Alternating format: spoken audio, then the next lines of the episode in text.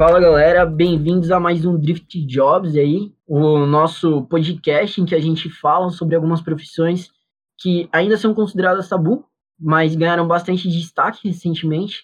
Isso por não terem um curso superior, né? Uma graduação que às vezes é, as pessoas acham que isso define o sucesso da pessoa ou não, né, nessa profissão. E como de costume, eu estou aqui com meu amigo Nesquik.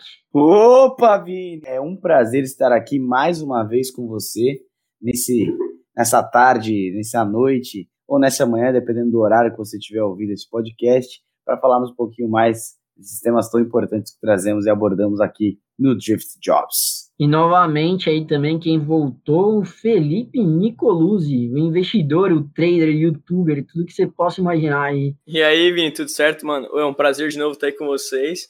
E vamos aí, mano, trocar essa ideia.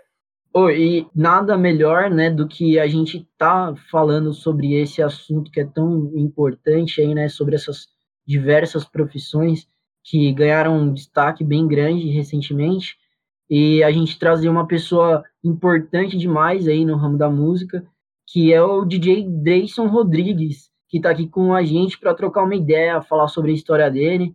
Fala rapaziada, queria agradecer demais o carinho de vocês, agradecer a todo mundo pelo convite, Felipe, ao Nesquik, ao Vini, muito obrigado, fico muito feliz por poder estar participando com vocês do Drift Jobs. É, hoje estamos aí para falar de tudo um pouco, e vamos falar um pouco sobre a minha profissão, sobre como ela ocorre e como ela funciona. Então, queria agradecer a todo mundo que está ouvindo esse podcast. E é isso aí. Para quem não me conhece, sou o Dreyson Laus Rodrigues, diretamente de Itajaí, Santa Catarina. Tem que mandar, tem que mandar a interpretação. Dreyson Rodrigues de Itajá.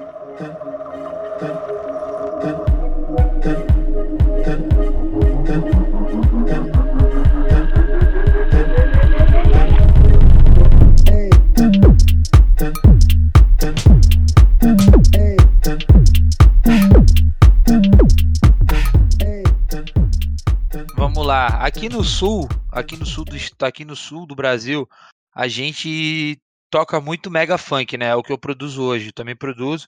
É o mega funk. O que, que é um mega funk para as pessoas entenderem? O mega funk ele é derivado do funk normal, funk carioca, funk de São Paulo, e juntamente com ele a gente fez uma adaptação com o eletrônico. Então ele a gente meio que rotulou ele de mega funk. Foi uma coisa criada pela gente aqui, tipo do sul, tá ligado? É, isso vem de muito tempo atrás, já muito, muito tempo. Não fui eu que criei, tá ligado? Isso vem de muito tempo, desde a época som, de eventos de som automotivo, de encontros, que se chamava Eletrofunk. E aí a gente, depois, com o tempo, ele foi se adaptando e ele se transformou no que é hoje, que é o Mega Funk, que é escutado hoje no, no mundo todo, posso dizer assim, né? Exatamente. É, é uma coisa que a gente não estava tão acostumado, inclusive para quem é de São Paulo, mas recentemente a gente vê que ganhou um espaço gigantesco. Junto com o Rave Funk, o Mega Funk, ele também explodiu demais, né? Ah, não, ele hoje, ele, cara, ele, ele tá criando uma proporção muito gigante. No sul do Brasil, ele já domina o mercado. Hoje, no sul do Brasil, eu posso falar com todas as línguas que, tipo assim, ele já domina os setores de, de eventos aqui do sul. Santa Catarina, principalmente, né, que é nosso, nosso estado, mas o Rio Grande do Sul também ele já é muito forte no interior do Rio Grande do Sul, nas cidades de interior. No Paraná também. No Paraná eu já digo em Curitiba e nos interiores. Paraná até mais forte que no Rio Grande do Sul. E, cara, ele tá dominando o Brasil. Podemos dizer assim que todo o Brasil escuta Mega Funk. Tipo, eu acredito que o crescimento dele é, vai ser muito maior ainda do que já é, né? Com certeza. Irmão, e outra coisa, há quanto tempo você está trabalhando aí? Para quem não te conhece, eu sei que, pelo que eu conheço, você já está há bastante tempo, desde que eu fui para Blumenau, é, desde que comecei a estudar em Blumenau, já você já era bem conhecido, já você e o Jonas Felipe, né? Então, cara, eu na realidade com a música, como como DJ, né, eu já trabalho há 11 anos, né? Tipo, não no Mega Funk em si, eu comecei no eletrônico e de um tempo para cá, três anos, assim, eu não, eu não sei exatamente quando começou, não tenho a data agora na mente, mas eu comecei, a, eu conheci o estilo Mega Funk foi criando força aqui e me adaptei dentro dele. E graças a Deus, ao longo desse tempo aí, a gente vem criando uma caminhada muito forte e tendo um, reconhecimento muito grande assim no estado, né, hoje. Sim, com certeza. Agora até para quem não te conhece aí, tem, eu tava dando uma pesquisada, eu vi vários eventos aí que você já tocou, que eu tenho certeza que a galera conhece aí. É, se você quiser mencionar alguns eventos que você já participou, os eventos grandes. Cara, então, eventos grandes com o Mega Funk, ele me proporcionou, por exemplo, assim, é, tipo, tocar no Racô, Racô Music, que é uma casa em Porto Belo, que ela é muito grande, a Shed em Balneário Camboriú, que é uma casa bem conceituada, Rivagem em Blumenau, que é uma das casas bem grandes também de Blumenau, e entre outros eventos que tem a Betonada da Civil, que é um evento de universitários em Florianópolis, no Music Park, que eu toquei lá, que foi um evento para 8 mil pessoas, um evento gigantesco, sabe? E tem os eventos, assim, que são absurdamente grandes, sabe? E que, tipo, que levam muito público. Fora os outros eventos menores que a gente toca ao longo do, do das, dos interiores aí do Brasil e que a gente vai, né? Sinistro, é, realmente, esses, esses eventos aí tem, tomam uma, uma proporção que a gente nem imagina, né? Que nem você falou, 8 mil pessoas, não é muita gente, cara. É, eu tinha até visto, mas eu acho que foi online ainda, né? Que você participou do Universo Praias também, né? Então, o Universo Praia é o seguinte: eu tô confirmado no Universo Praia por causa do, da Covid, infelizmente ele não aconteceu no ano 2020, né? Ele vai acontecer agora, se tudo depender da, é, do, da vacina e dos problemas que a gente está tendo se ser resolvido. Ele vai ser em 2021. Mas eu toquei nas duas lives que o Universo Praia fez.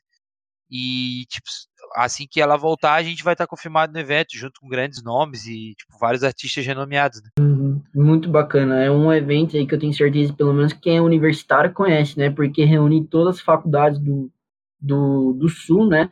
Desde Paraná, Santa Catarina e Rio Grande do Sul. Né? Muito grande também. É como se fosse um Tusca, para quem não tem uma noção. Um Tusca da vida, um Interunesp. É Tusco, né, meu? É grande verdade. O Tusca enorme, assim como vocês falaram também dessa festa, é movimenta muito público, né, Dreyson, eu imagino. É ali que deve ser o, o auge, o pico da adrenalina de trampar num, num algo assim desse tamanho, né? É, a adrenalina é gigante, né, mano? É tipo assim, cara, é um, é um evento, são eventos assim que tu sobe no palco. Eu costumo dizer que quando tu tá pra subir no palco e aí tu começa a tremer, dá aquela vontade de ir no banheiro, de tu querer ir no banheiro, de tu começar a suar, é sinal que o evento é forte, sabe? Tipo assim, que tu tem aquela adrenalina, meu, eu não acredito, vou estar tá na hora de subir no palco, e tu sobe com aquela adrenalina, é sinal de que o evento é gigante, tá ligado? E quando é que foi a primeira vez que tu sentiu, assim, que, pô, realmente tava fazendo uma coisa grande, assim, que falar, não, é realmente isso que eu quero, e é isso que eu gosto, e é o que eu quero pra minha vida? Quando que foi a primeira vez, assim, tu lembra? Teve uma sensação, assim? O que que, o que que acontece? Cara, eventos grandes, assim, tipo, eu, eu gosto de dizer que quando eu toquei num evento é, da Fluxo, a gente fez um evento no Racô, foi o primeiro que a gente fez, sabe? Tipo, uma proporção assim para 3.500 pessoas, vamos botar assim em média. Não vou dizer para vocês que tinha exatamente 3.500, mas era a média de público. Ali eu senti um, um, nervosismo, sabe? Tipo assim, caralho, agora é a hora mesmo de mostrar que, tipo, o Mega Funk é grande, sabe? Tipo, ah, tô no auge, entendeu? Cheguei no meu momento. E, cara, ali foi uma sensação muito, muito gostosa, sabe? Foi, foi ali que eu digo, ah, esse negócio vai crescer, irmão.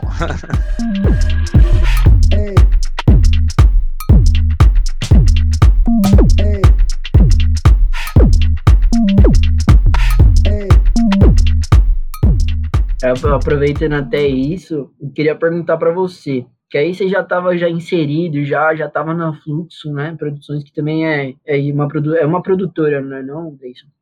É, a Fluxo hoje ela é uma produtora de eventos, né? Ela produz vários eventos na região do, do sul do Brasil e ela também tem alguns, ela tem os artistas que trabalham dentro dela, sabe? Que tipo que são, vamos dizer assim, residentes da empresa, certo? Que ela que ela administra. Então todos os eventos da Fluxo tem as pessoas que trabalham dentro dela, entendeu? Ela é, meio, ela é uma produtora de evento hoje. Bacana. É, é de se comparar assim a GR6, algumas outras aqui de São Paulo?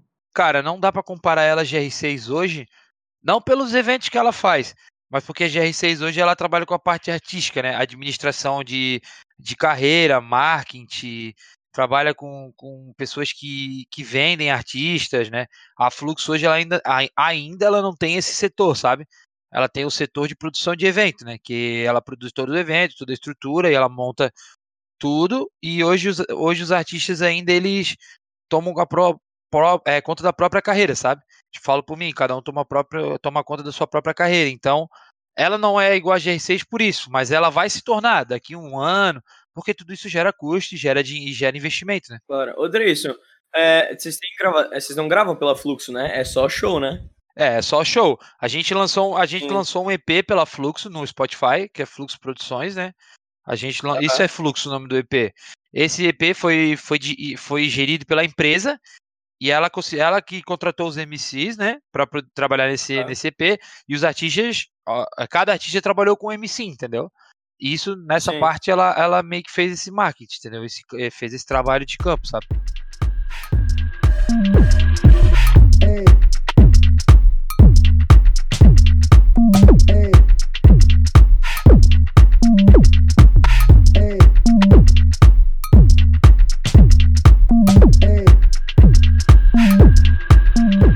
que na verdade, como você falou, né? Todo mundo começa em coisas pequenas, assim, muitos dos DJs que a gente con- conversou estão começando, né? Só um que já tá um bom tempo já aí na carreira, e a maioria começou, por exemplo, quando a gente fala em DJs universitários, começa tocando na própria rap, né? Na República, para as pessoas de casa, assim, faz uns eventos menores, e eu acho que, como você falou, quando você já é contratado vai tocar numa casa de show, aí é uma outra coisa, né? Então você ficou dois anos como de residente por lá? É, não foi bem uma residência, né? Eles colocavam a gente em alguns eventos e, e a gente, tipo, porque o residente ele toca sempre, né? A gente, eles davam oportunidade pra mim na época, tipo, algum outro evento ele colocava. Então, sempre que colocava, a gente tentava fazer o melhor, né? Porque como a gente vem, como eu venho de uma família humilde, tá ligado? Não tinha dinheiro pra investir na carreira naquela época, né? E, e naquela época tinha muito preconceito ainda sobre ser DJ, sabe? Ah, é, é- ah, isso não tem futuro, ah, isso é coisa de malandro, ah, isso aí é coisa de não- quem não quer estudar. E, tipo, hoje não, hoje com a, hoje com a internet, hoje com as coisas muito maiores, é muito mais, tipo assim, é muito mais fácil de tu ser um músico, ser um DJ, né, ser um produtor. Então, naquela época foi tudo mais difícil, né? Por isso que eu acho que eu dou muito valor porque eu tenho hoje. Exatamente. Muitas pessoas que a gente conversou também comentam sobre o custo, né, para começar. Custo em questão de aparelhagem, da controladora. Você precisa ter um computador bom para fazer uma é, fazer uma edição, fazer uma produção musical com qualidade, né, e sem perder muito tempo ali, né? Porque quanto mais velho vai ficando o computador, mais difícil você vai, vai ficando para mexer em tudo, né? Você não imagina a quantidade de programas que vocês usam aí para fazer uma edição de áudio. É, hoje tudo é tudo é custo, mas eu costumo dizer, mano, que assim, ó, eu tenho um pensamento. Quem quer dá um jeito, sabe? Hoje, tipo, eu conheço pessoas que são ótimos produtores com equipamentos simples, sabe? Então, tipo assim, quem quer dá um jeito. Não é assim, não é, por, por exemplo, hoje eu tenho vários equipamentos tipo top, top Galaxy, mas tem muita gente que, que produz melhor que eu, sabe? Tipo, eu não sou hipócrita ficar aqui, tipo, ah, me auto vangloriando, ser o melhor do Brasil, ser o melhor do mundo. Não, eu sou bom no que eu faço. Mas tem gente com menos recursos que é melhor que eu. Então, o que que eu digo? É muito da força de vontade da pessoa, entende? Eu acho que tipo o equipamento, claro, ele te ajuda, mas ele não, ele não, ele não, ele não faz tudo pra ti. É tu que faz, é tua mente, entendeu? Tipo, é tua criatividade. Então vai muito de, da- do artista querer ou não, entendeu? Eu acho que é muito como, tipo, a galera quer, quer dar desculpa, assim, falar que não tem equipamento e tal, mas eu acho que o equipamento facilita, né? Isso. A tua trajetória ali, no caso. Então ele vai facilitar uma coisinha ali, uma coisinha ali, mas se tu fizer no manual, Isso é né, com certeza também dá certo. essa colocação é a melhor que tem, ele facilita. Graças a Deus, hoje eu tenho a, eu tenho a possibilidade de, de conseguir, de ter a facilidade de ter os produtos melhores. Mas eu já teve época que a gente não tinha, né? Tipo, nem tudo é, nem tudo veio do nada, né? Claro. Não, com certeza, cara. Nem tudo veio do céu. Exato.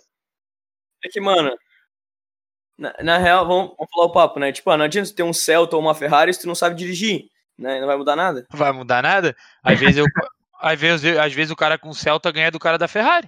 É uma questão, vai que o cara não sabe dirigir.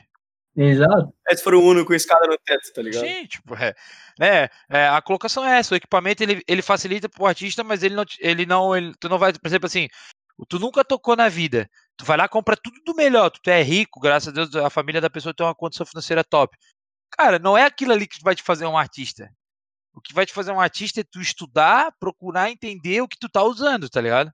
Tipo assim, não adianta tu ter um monte de botão e saber usar três. Entendeu? Claro.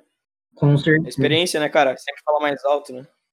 A experiência é muito tempo de rodagem, é tu passar perrengue, mano. Só vai dar valor quando tu passa perrengue, velho. É verdade. Não adianta. com certeza tem muito conhecimento técnico envolvido por trás, que tem muita gente que não imagina, né? É, na maioria das vezes o que acontece, as pessoas julgam a profissão como a profissão de DJ e não imaginam todo o estudo musical que tem por trás para você fazer um bom som, que nem você falou, não adianta nada os equipamentos se você não souber produzir, né? Às vezes você nem precisa ter talento nem nada, às vezes é esforço, é determinação, correr atrás, né? Cara, o maior exemplo que eu, que eu sempre levo comigo é Cristiano Ronaldo e Messi. Ah, vamos dizer, meu, estás comparando dois, dois tipo, nomes super gigantes do futebol. Mas o Messi nasceu com talento, o Cristiano Ronaldo não. Eu já vi reportagens que o Cristiano Ronaldo ele é muito dedicado ao que ele faz. E hoje ele é o melhor do mundo por quê? Pela persistência dele. Por treino, por treinar, por treinar. É a mesma coisa ser um DJ. Tu pode nascer com talento, ou tu pode não ter nascido com talento e treinar muito, estudar muito, procurar entender muito e ser um bom artista também, entendeu? Claro que tem gente que já nasce com talento para brilhar, com a estrela. A gente sabe que existem pessoas que já vêm ao mundo propício a, a isso, né? Tipo, mas tem gente que não vem propício a isso e, e se torna um big name também, entendeu? Eu penso muito assim, né?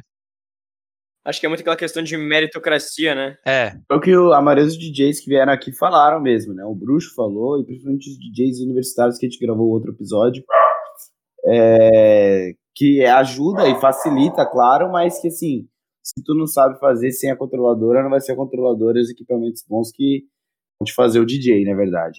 É lógico. Tipo, é lógico. O talento para produzir, ele bota a mão em 5 minutos e produz um bagulho zica, ou tu, se, ou, tu, ou tu estuda e fica 40, 50, 60, 70 minutos, fica lá 3, 4, 5 dias enfurnado em cima da música para fazer uma música boa. Isso daí, infelizmente, tem gente que nasce para brilhar e tem gente que tem que procurar o brilho, tem que procurar o espaço para brilhar, entendeu? Mas para todo mundo é possível. Eu costumo dizer que tudo para todo mundo é possível, basta querer. Exatamente. Exato. Eu acho que a gente já pode até comentar agora é, qual foi a maior dificuldade que você sentiu no início assim da carreira. Irmão, a maior dificuldade, muita gente, muita gente reclama do de pai e mãe, né? Tipo, eu, eu escuto muito isso. Ah, meu pai não me apoiava. Ah, meu pai, minha mãe não me apoiava. Mas assim, cara, eu entendo pai e mãe. Hoje sou pai também. Claro, hoje eu tenho uma outra visão, mas eu entendo, eu entendo meu pai e minha mãe na época. Porque assim, cara, é, pai e mãe quer sempre o melhor pra gente, né? Quer que a gente estude, quer que a gente tenha uma, quer que a gente tenha uma vida boa, seja rico, ganhe dinheiro. Então, a maior dificuldade hoje em dia, tipo, que eu passei, né, mas hoje também de muita gente, é esse preconceito ainda com a com tu ser, ah, você é músico, você ah, você é DJ. Então, eu acho que o maior preconceito vem de casa. Eu, graças a Deus, a minha mãe e meu pai sempre me apoiaram, mas sempre falaram: "Tem certeza que é isso que tu quer?" É um caminho de sem volta. Tu pode conseguir como tu não pode, tu tem que virar um trabalhador comum, que é super honroso ser um trabalhador comum. Só que, tipo assim, tu vai continuar sendo um trabalhador comum, ganhando um salário comum, tu, tu vai ser só mais um no, no, no, no mundo de muita gente. Então, o que que acontece? Ou você quer ou você quer. É aquela coisa que meu pai sempre falou. Ou tu vai querer, ou tu, é isso que tu quer, é isso que tu quer. Não, não adianta tu, tu, querer, mas não se dedicar, tá ligado? Então, eu acho que a maior barreira hoje é, é dentro da sua própria casa, sabe? Dentro da sua própria família. Tu ter uma ter tipo pais e mães que, que realmente te apoiam, sabe? Eu acho, é uma opinião minha, outras pessoas podem ter opiniões, mas eu acredito que no meu pensamento é isso, tá ligado? Claro, Com eu acho que é muito pelaquela questão, né, de que pai e mãe quer ver o filho numa zona confortável, né? Então eu vejo isso por mim também, né? É porque, tipo, os nossos pais sempre vão querer que a gente tenha, vai, vai lá estuda, tem algo, né, uma, uma rede de uma rede de segurança, digamos assim, né? É, seja rotulado, ah, se não der né? certo ali, exatamente. Mas se não der certo ali, ah, ele tem uma faculdade ali, ele sabe fazer isso, sabe fazer aquilo. Mas muitas vezes o objetivo da pessoa pode não ser aquele, né? Só que é difícil a gente acabar explicando isso para os outros, porque o objetivo é teu, né? Não é de mais ninguém. É, o que então, eu sempre é digo. Não, desculpa, te cortei, né? Mas o, o que eu sempre digo é o quê? Tu tem que provar para a pessoa que tu pode. Como que se faz isso? Trabalhando. Claro. Pro, trazendo dinheiro para dentro de casa. Mostrando. Exato. É, que, é que nem você falou, né? Se jogar de cabeça. Se jogar de cabeça, trazer dinheiro para dentro de casa. A partir do momento que o teu pai, a tua mãe, ou independente se mora com vó, com tio, né? Tem várias situações. Tu tem que entrar de cabeça, tem que mostrar, ó, tá aqui. Meu dinheirinho tá aqui. Ou hoje eu ganhei 200 reais tocando, mãe. Tá aqui, mãe. Ganhei 300 reais na semana. Tá bom, vai guardando. Vai mostrando que, tipo, aquilo ali pode ser uma fonte de renda, sabe? Então é isso aí. E tu tendo o apoio da tua família é muito mais fácil, né? Tipo, porra, caralho, teu pai e tua mãe te apoiam, é, tipo, é muito mais fácil. Só que, infelizmente, as pessoas só vão começar a acreditar em ti quando tu começa a dar resultado. Entendeu? Porque claro. falar até papagaio fala, né? Uhum. Mas é só é a partir história. do resultado financeiro que aí você é. ganha um, um, apoio, né? É, infelizmente. Só que infelizmente o mundo que a gente vive hoje, a gente vive no mundo capitalista. A gente, claro, viver de sonho é, meu, é maravilhoso viver de um sonho. Mas não tem como viver só de sonho. Sonho não paga conta, não paga boleto. Entendeu? Uhum. É tipo. É aquela, é aquela história, né, mano? A palavra convence, mas o exemplo arrasta, né? É, isso é verdade. Então, você mostrar que você consegue realmente fazer ali, não tem como o cara falar que tá errado, porque tu tá mostrando com fatos, né, e não com argumentos teus. É, não, sim, isso é verdade. É verdade que tu falou, mano. É verdade mesmo. Mas essa questão aí de a família muitas vezes ser a principal fonte da desmotivação, do desencorajamento, isso é total verdade. Muitas vezes até os amigos, os mais próximos, apoiam mais, motivam mais do que os próprios familiares, né? Que eles focam ali no, no retorno financeiro, às vezes não enxergam um talento que você tem, ou a sua dedicação, que às vezes você não precisa nem ter talento, né? Às vezes, meu, a pessoa, os seus amigos, assim, que às vezes convivem o dia a dia mais com você até do que seus familiares, enxergam o seu esforço, os, o seu amor, sua paixão pelo que você está fazendo, né? Que nem você falou. Se jogando de cabeça e indo atrás do que você quer mesmo. Não, com certeza. Hoje, hoje os amigos eles, eles apoiam muito, sabe? Hoje, tipo, tu quer ser, tu quer vir, tipo assim, tu quer entrar no mundo da música, o que que tu tem que fazer? Mandar tuas músicas pros teus amigos. É o que é o que te divulga. É um pendrive, é um é tu mandar, ó, oh, meu amigo, escuta minha música aqui que ficou legal. Ah, não, não ficou legal, cara, faz outra. Entendeu? Tipo, hoje os amigos são muito importantes na, na vida de um músico, né, na vida de uma pessoa. Cara, e sobre pai e mãe desencorajar, eu não vejo, tipo assim, não é que pai e mãe atrapalha, né? Não, também não vamos deixar claro aqui nessa resenha que não é que pai e mãe não atrapalha. Uhum. Pai e mãe querem o bem do filho. Então, tipo assim, eles meio que ficam numa zona, tipo assim, 50-50, sabe? É meio termo. Meu, será que eu deixo meu filho correr atrás do sonho dele e talvez não dê certo?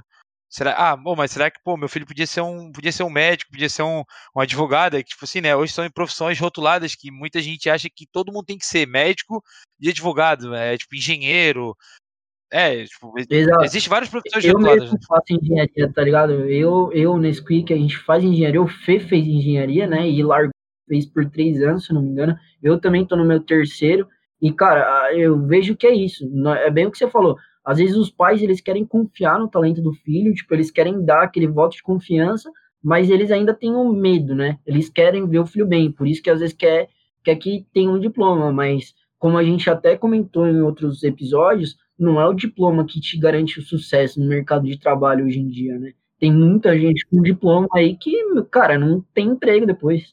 Não, eu acho que é, é uma parada assim, que, tipo, os nossos pais normalmente têm aquela visão um pouco mais conservadora também, né? Porque eles não querem ver a gente se arriscando e tal. Mas, cara, tem muita coisa que já mudou muito, né? Desde a época deles pra nossa época hoje em dia. Cara, por exemplo, vai ter uma faculdade e tal, vamos dizer que tem um salário de uns 5 mil reais por mês. Mano, se tu for pros Estados Unidos lavar prato, tu vai ganhar mais do que o teu salário de um diploma aqui, entendeu? Então tem muita coisa assim que mudou muito, sabe?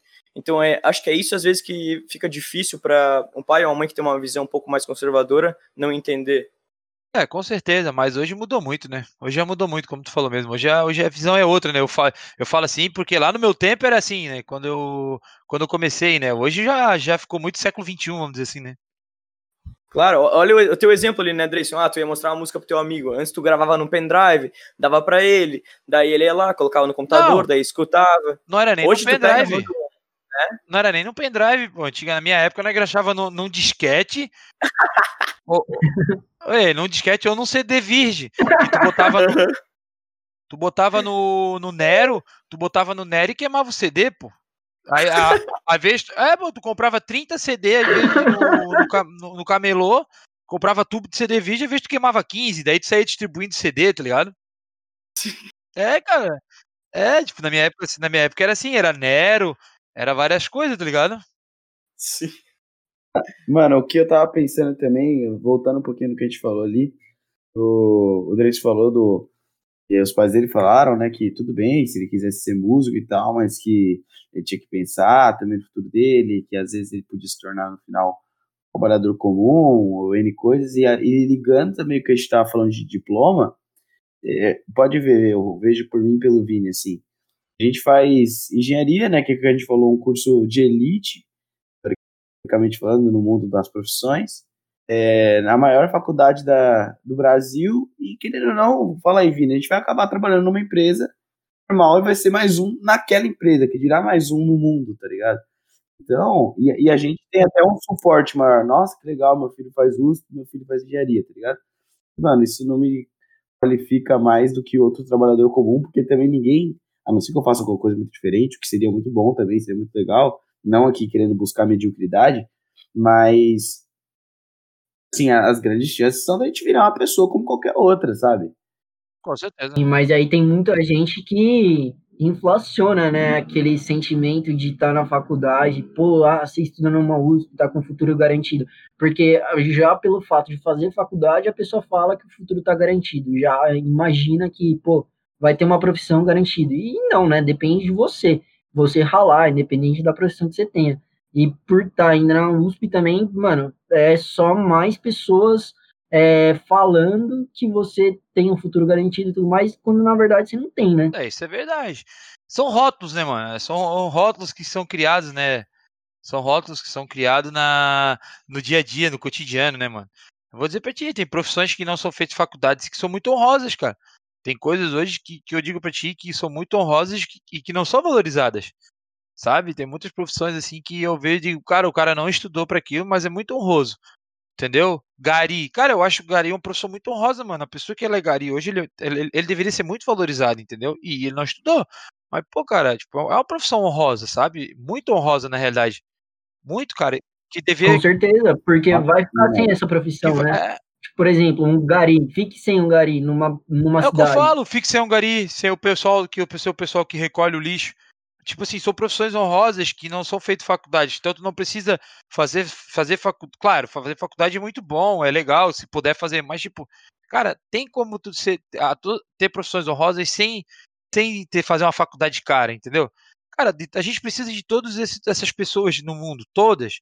Entendeu? Imagina não ter um gari, nós não ter o pessoal que cuida do lixo, da reciclagem. Já pensou o que seria nosso, tipo, nosso planeta?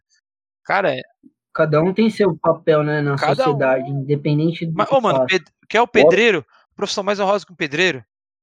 Porra. Porra. É, de morar, é, né? mano. Ninguém tem onde morar, mano. Imagina, um pedreiro. Ah, existe um engenheiro que produz. Mas quem que tá com a mão na massa? É o pedreiro, é o servente. Entendeu? É o cara que tá carregando o cimento nas costas. Porra, tá doido, tipo. Isso que eu digo, sabe? São rótulos. São rótulos que, que não, não deviam mais existir, sabe? Todas as profissões são honrosas, entendeu? Não é só porque tu é, tu é um advogado que tu é honroso. Não, cara, todas são. É, às vezes o cara é mais safado que o Gari, né? É, tipo... O cara é menos humilde, não tem, né? O cara vai trocar uma ideia, o cara é arrogante porque acha que tem dinheiro, acha que isso e aquilo, que tem um título. Porque eu sou doutor, tá? É, isso que eu digo, são rótulos, são rótulos que se criam, sabe, na, na, na nossa sociedade que eu acho que realmente não, não são não são bacanas, sabe? Deviam, isso devia mudar muito. É, é minha opinião, né? Com certeza. E outra, e não é só porque você tem uma profissão que às vezes não ganha, não tem um retorno financeiro tão grande, que isso não é sucesso para você, né? Porque você pode estar ali ganhando o que você ganha, ser é o suficiente para você viver, você estar tá feliz com a sua família, conseguir construir o que você quer, cara, e você tem uma vida boa, sabe? É outra coisa que eu acho que muitas pessoas rotulam que para você ter um sucesso, para você ser feliz na vida, você tem que ganhar fortuna. Sim, com certeza.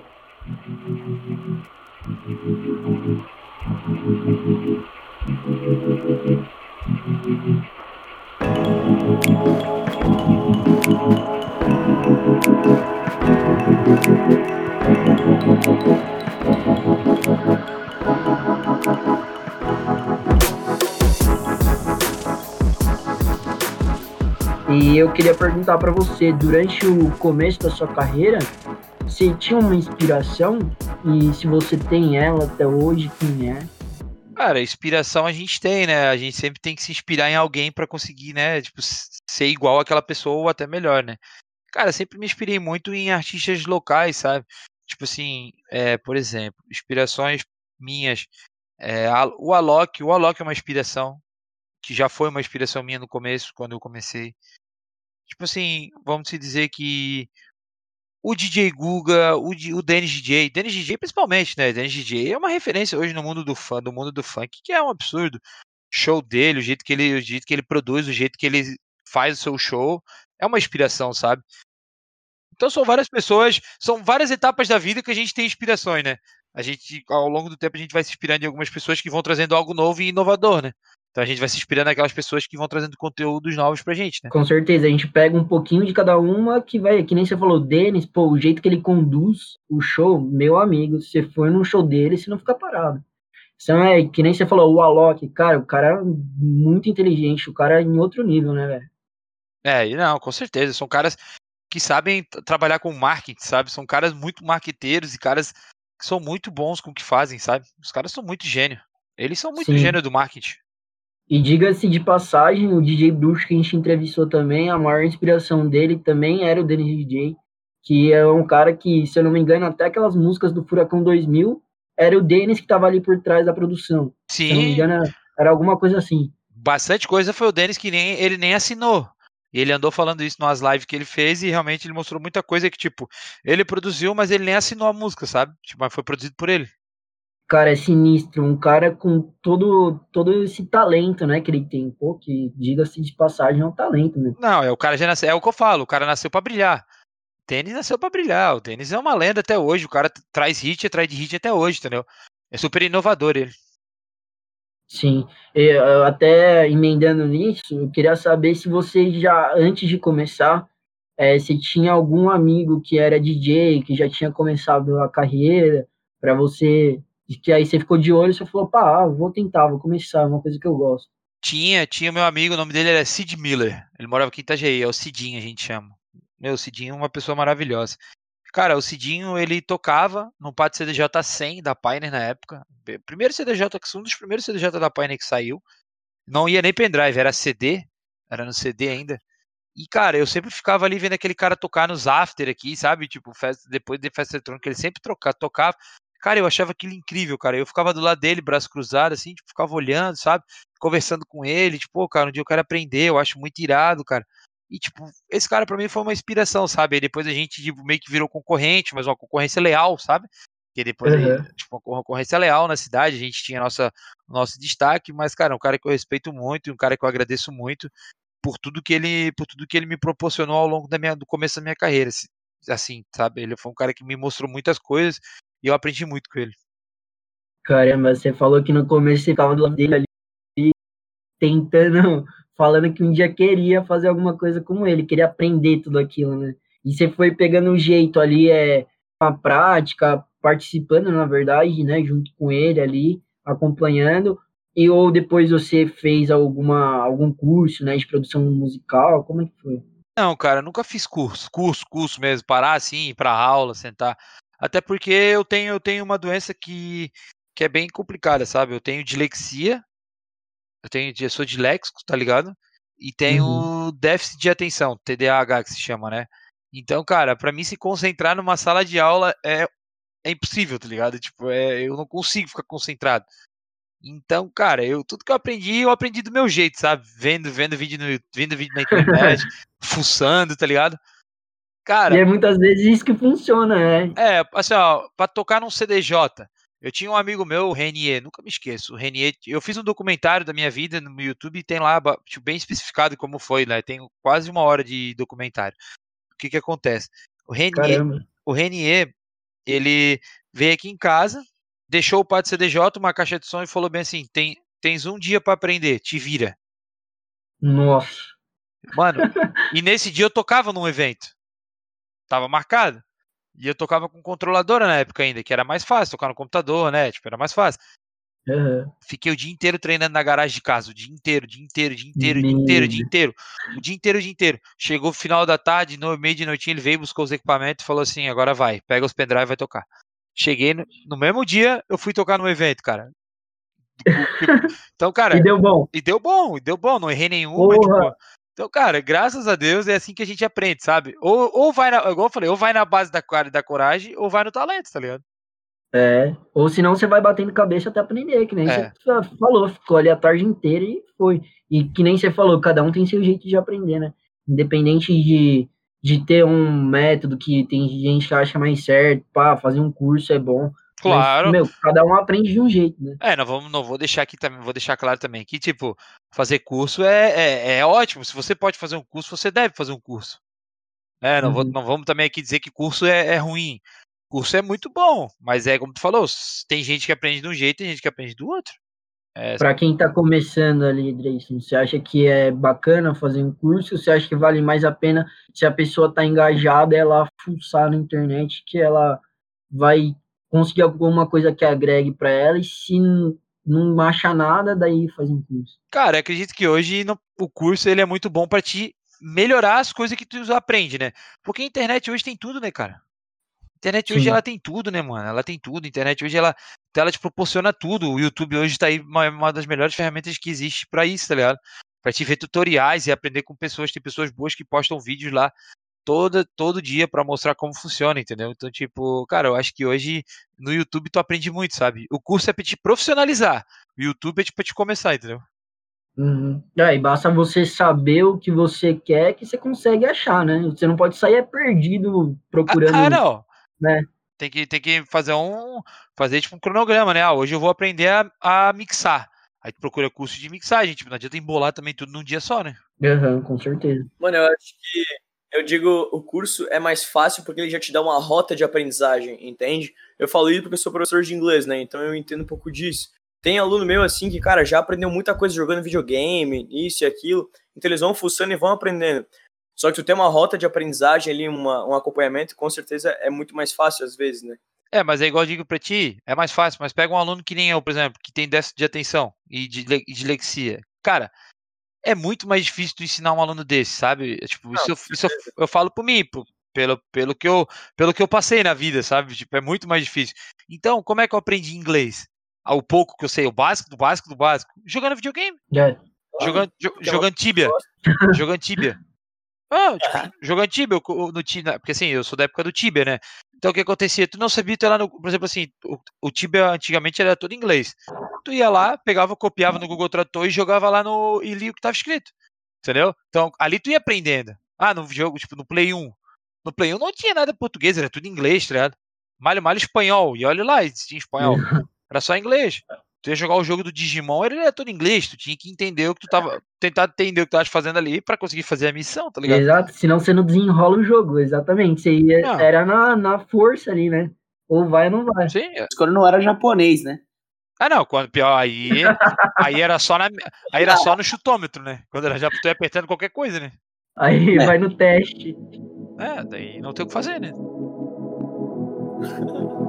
Entendeu?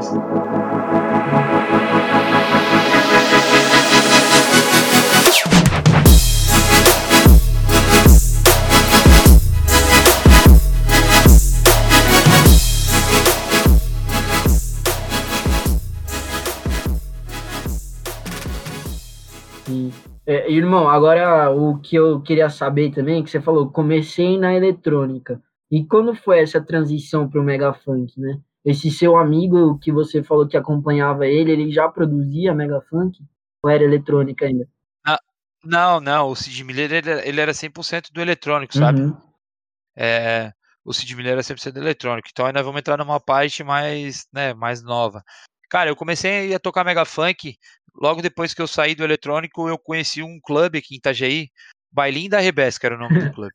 Bailinho da... Ele existe até hoje, né? O Bailinho da Rebesca, ele existe até hoje. E eu tinha um amigo, eu tenho um amigo, na verdade, que toca lá. O nome dele é Anderson Dido. E um dia eu tava lá, de boa, tocando, conversando com ele, fui pra curtir o evento, ele falou, cara, não tem um DJ de eletrônico pra abrir. Que, tipo, o DJ eletrônico tocava das 11 à meia-noite, depois o Mega Funk torava, né? Tipo, a noite inteira. Eu falei, cara, eu faço. Comecei, fiquei, se- fiquei seis meses praticamente fazendo isso. O João me contratou na época. Eu fiquei seis meses tocando eletrônico. E, tipo assim, tinha um cara em Itajaí tem um- que, tipo assim, era o maior nome do Mega Funk da região, sabe? Fe- é, o Elismário Oliver, o nome dele. Ele, tipo, é uma lenda, sabe, do Mega Funk. E o que que aconteceu? Infelizmente, era muito amigo meu, há 10 anos ele era meu amigo já. O que que aconteceu? Infelizmente, ele sofreu um acidente e ele veio a falecer nesse acidente. Teve um acidente, ele veio a falecer. E o dono do clube, o João, ele olhou pra mim e falou assim: "Cara, é teu momento. Ou vai ou racha. Ou tu entra no mundo do Mega Funk agora, que eu tenho um espaço, infelizmente, né? Eu tenho um espaço no line-up, preciso contratar outro artista pela tragédia que aconteceu. Eu posso trazer alguém de fora e tu continuar fazendo o que tu faz, ou tu pode dar a cara a tapa e correr atrás. Entendeu? Eu peguei e falei, não, cara, eu vou. E tinha um rapaz no bailinho que ele tinha acabado pouco tempo de entrar também, ele era muito meu amigo. Era o Cauê Souza. Ele é meu amigo, né? O Cauê Souza. E graças ao Cauê Souza, o Cauê Souza me ensinou um pouco do. O Cauê me ensinou como funcionava o Mega Funk e eu pude passar um pouco da minha experiência para ele do eletrônico de como melhorar a qualidade musical. Então foi o útil ao agradável. Foi dali que eu comecei a, a, ter, que a, ter, a ter inspiração, sabe? E tipo, eu sou muito grato a essas pessoas, assim, por, por eu começar a minha carreira, entendeu? Uhum. Dentro do Mega Bacana. Funk. E você foi pegando gosto, então. Na verdade, não era uma coisa que você já escutava, ou lá na sua região, ali onde você morava, em Itajaí, já escutava já bastante Mega Funk. Não, ele rolava bastante aqui na região, mas não era uma coisa que, tipo, que eu escutava muito, sabe? Não era, um, tipo, não era uma música que tava no meu pendrive, por exemplo. Entendeu? Uhum. Eu comecei a gostar da coisa, comecei a conhecer o produto, entendeu? Entendi. Da, daí você Era começou na produção musical com a galera que você conhecia ali, né? E como você foi fazendo essas colaborações, essas collabs com outros outros artistas, né, outros DJs ali da região. Vocês têm bastante set junto, né, geralmente em YouTube e tudo mais. Tem bastante, como você falou, da fluxo, né, na verdade, até agora, que une mais todos os artistas, né? Mas antes, eu não sei, já tinha fluxo já também naquela época? Não, não, a fluxo ainda não existia naquela época, ainda ela não existia. Daí você, por exemplo, você com o Cauê Souza, eu cheguei até a conversar com ele esses dias. É, aí vocês faziam junto as coisas, um ia, é uma troca de experiência, né? É uma, é uma troca de experiência. Cauê Souza, Cauê Souza vinha aqui em casa, eu ia na casa dele, Cauê Souza me passava as experiências dele, que ele também estava começando, mas ele já tinha um entendimento maior, né? Porque ele já estava estudando mais sobre isso. E eu passava minhas experiências de palco para ele, minha experiência de vida e um pouco da minha experiência de equalização e tudo mais.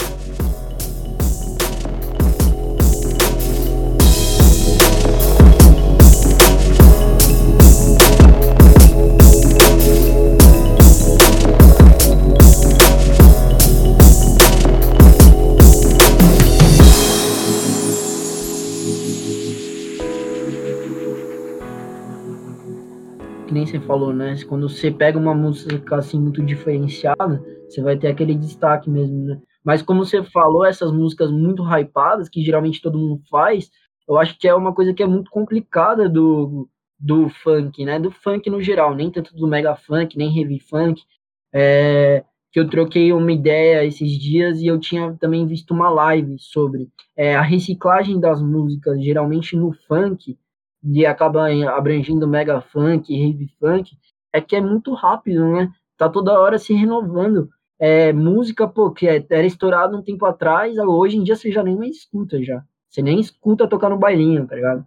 né? Mas querendo ou não, não tem muito que eu ia te perguntar se tem alguma coisa que é possível de fazer para desconstruir essa ideia de de reciclagem tão rápida, né, de música. Porque, por exemplo, que nem você falou, você começou na eletrônica.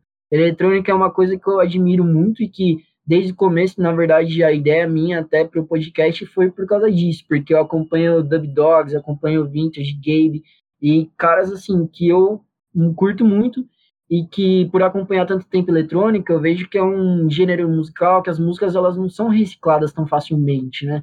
Eu não sei explicar o porquê, você sabe o porquê o funk ele é reciclado mais facilmente? Você... Cara, assim, eu vou dar minha opinião, né? Posso também estar errado, mas é uma opinião minha. O que que acontece? Esse, o funk ele é mais reciclado porque assim, ó, tu depende muito de MC. Tipo, de MCs, de, de escritores, certo? Então, tipo assim, é difícil tu escrever todo dia uma música boa.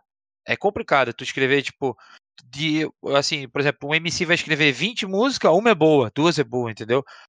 É, é por isso que eu acho que a reciclagem do funk ela é maior, entendeu? Ela tem mais reciclagem, sabe? O eletrônico não, porque não que o eletrônico é mais fácil, não, não, não, não querendo dizer isso, mas o eletrônico ele tu depende menos de cantores, sabe? Tu depende mais de ti mesmo, da tua própria criatividade, entendeu? Do próprio do próprio produtor. E tipo, no nosso caso, né, que a gente como a gente faz remix, isso a gente depende do MC e da gente, entendeu? Então, tipo, pô, é mais complicado uhum. de, de fazer, por isso que a gente tem que reciclar mais até porque se a gente não trazer o que tá no hype no, no mundo do funk, o povo não escuta a gente, entendeu? Sim. Ou escuta, bem, escuta menos, entendeu? Aí é uma coisa até que eu ia entrar, Dreyson. E já teve algum tipo de parceria da galera dos DJs de Mega Funk com MCs para bolar uma música? Porque eu vi recentemente, não tão recente, né? mas que o Jonatas Felipe fez uma collab com o Dennis DJ, né? Puta, isso foi Então, animal. Eu- se eu não me engano, foi uma música só, né? É, foi animal, não, com certeza. Isso aí foi um puta hype, né, mano? Foi muito bom pro Mega Funk pelo crescimento dele. Isso foi muito top. Cara, assim, ó, se respondendo a tua pergunta, se existem parcerias, então, existe um EP no Spotify que se chama Isso é Fluxo, certo? O nome do EP é Isso é Fluxo. Eu não me engano se ele tem oito ou nove faixas, agora de cabeça eu não lembro, mas foi, foram feitas 100% autorais, 100% essas. Com MCs daqui, escrita pelos MCs e com a, com a gente junto. O que que aconteceu? Aqui, aqui na região de Santa Catarina, na região, existem alguns MCs muito bons, muito talentosos, né? E o que, que a gente fez? A gente pegou os artistas da Fluxo e subsidiou ele para cada MC. Então, cada artista trabalhava com MC, entendeu? Bacana. E aí, o que, que acontecia? O MC fazia música, ia no estúdio gravar e o DJ fazia a produção. Então, Uhum. tá lá no Spotify, o nome do, o nome do álbum é Isso é Fluxo. Então, são músicas 100% autorais que são feitas pela gente aqui no Sul e que estão tentando ter o crescimento. Existe já a no- a nossa ideia, é partir por 100% autoral. Só que, como eu venho dizer pra ti, autoral é muito mais difícil de tu hypar. Então, tu não pode deixar a- as mix, a- os remixes de fora, sabe? Então, tu tem que ter meio uma balança. Tu, tem que ter, tu sempre tem que ter uma hypada e tem que ter uma original, pra te sempre ter, manter o engajamento nas tuas redes sociais, entendeu? E no, até no teu canal do YouTube. Que é tentativa e erro ali, né? Quando você É. faz uma coisa autoral, pô, você pode estourar pra caralho, mas pode miar, né? É o que eu falo. Posso fazer uma música que vai estourar, posso fazer uma música que vai estourar, eu posso, eu posso ficar só tentando hypar a música e, tipo, virar um anônimo, entendeu? Com certeza. É, Mas é o que você falou, isso, quando eu vi do Dennis DJ com o Jonah, eu pensei, cara, imagina o quanto isso não aumentou a visibilidade do Mega Funk no geral, né? Não, isso aumentou a visibilidade num modo absurdo. O pessoal começou a conhecer o Mega Funk, entendeu? E até porque Sim. houve, tipo, na época que foi lançado, né? Houve até um. Do, do próprio público, houve, tipo, um- não uma comoção. Houve uma. Como é que eu posso te dizer? Houve um, um abraço da galera, sabe? E, tipo, a galera ia lá no, no Twitter do Denis e comentava assim: pô, legal, tem DJ produzindo Mega Funk, legal. Tipo, então, fez o próprio Denis DJ, que é um produtor conhecido mundialmente, conhecer o nosso estilo, entendeu? Com certeza. Conhecer um estilo que é diferente e tentar levar pro restante do Brasil, né? Isso. Porque, como você falou, pô, é, Paraná, Santa Catarina, eu fui ali pra Caxias, no Rio Grande do Sul, cara, os caras escutam muito, sabe? Ali em Porto Alegre eu não cheguei aí, mas, cara, é, tá crescendo cada vez mais e eu tenho certeza que a tendência é crescer bem mais, porque, mano, é muito boa as músicas. É chiclete, né? É, não, é, é, é isso mesmo, essa é, essa é a colocação. É chiclete. Mas aí, como você falou, né? A gente, na verdade, a gente tava falando, você fazer música autoral, fazer umas collabs com uma galera de São Paulo ou de mais longe. Pô, o negócio quando vira autoral, você solta no Spotify e a visibilidade aumenta muito, né? A remuneração também acredito muito, né?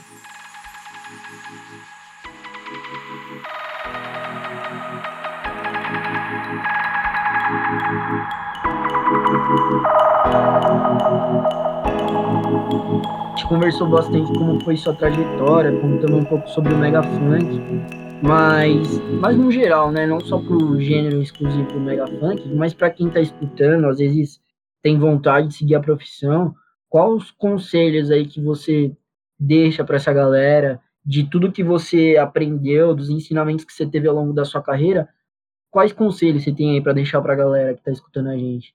Cara, o conselho que eu tenho que deixar pra galera é nunca desista do seu, do seu sonho, corra atrás dos seus objetivos, procure sempre ser um, sempre ser uma pessoa melhor. E, cara, estude bastante, procure sempre conteúdos, conteúdos legais na internet. E, cara, se a pessoa disser que não é possível, não, não, não, dê ouvidos, só você mesmo sabe se é possível ou não, né? Então é isso aí, cara. Corra atrás do seu objetivo, nada vai ser fácil, nada vai cair do céu, nada vai ser de mão beijada, vai levar soco na cara, vai levar empurrão da vida, vai cair, vai ter que levantar e vai correr atrás. Então é assim, mano, para chegar no e chegar no topo, chegar no topo é fácil, o problema é manter. Então, você, a pessoa sempre tem que estar com a cabeça centrada no trabalho, tá ligado? E é um trabalho, nunca esqueça que ser músico é um trabalho, não é, não é para tipo a festa pegar um combo e ficar lá bebendo, não, é uma profissão que, que gera muito emprego. Então, entre, entre na profissão com, com muito respeito e você será respeitado. Tenho, essa é a minha opinião. É, a galera acha que é status, né? É. Muita gente acha que, pô, é, eu vou tocar, você presença lá, você atração. Pô, não é isso, né? É uma profissão mesmo, cara. Sim, é uma profissão, com certeza. É, é igual, é uma profissão igual a todas as outras. Top demais, irmão. Então, eu acho que é isso. E eu fico muito feliz de você ter participado aqui, trazer um pouco de toda a sua experiência aí, um bom tempo já de experiência, né, cara? E pôde abrir muito minha cabeça também para todos, é, todos as iniciativas que o podcast pretende trazer. Eu acho que as profissões aí eu estava me limitando muito, mas como você falou, existem muitas profissões aí que são honrosas e que merecem o seu lugar de fala, merecem o seu respeito, né? Eu acho muito importante a gente falar para enfatizar isso. Muito obrigado novamente por participar, por trazer uma realidade diferente aí, uma realidade de um DJ que é do sul, cara, que é totalmente de alguém que vai começar aqui em São Paulo, mas tenho certeza que todos os ensinamentos aí, tudo que você falou, serve para qualquer pessoa em qualquer lugar, né? Cara, eu fico muito grato, muito obrigado pelo convite, foi muito legal esse bate-papo com vocês, cara. Espero voltar mais vezes, espero poder colaborar e ajudar vocês mais vezes, pode ter certeza, cara.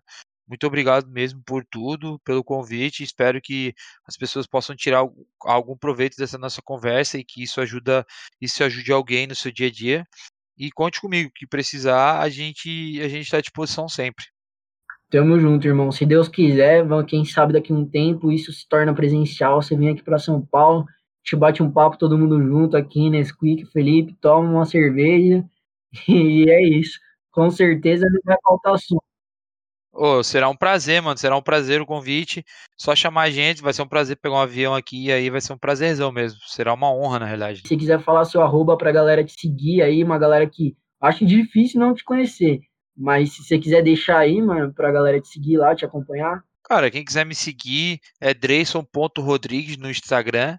No Instagram tem Dreyson Rodrigues no Twitter também. São as plataformas que eu mais uso hoje, né? De comunicação com as pessoas. E tem o meu YouTube também, que é Dreyson Rodrigues. Só procurar lá, tem músicas, tem várias músicas legais lá. Tem uma chegando a 2 milhões de visualização agora. Então, cara, fiquem à vontade. Fera demais. Fiquem à vontade, me chamem, vamos conversar. E é isso aí. Parabéns Vamos- aí, por tudo. Valeu, mano. rapaz. É isso aí, então, galera.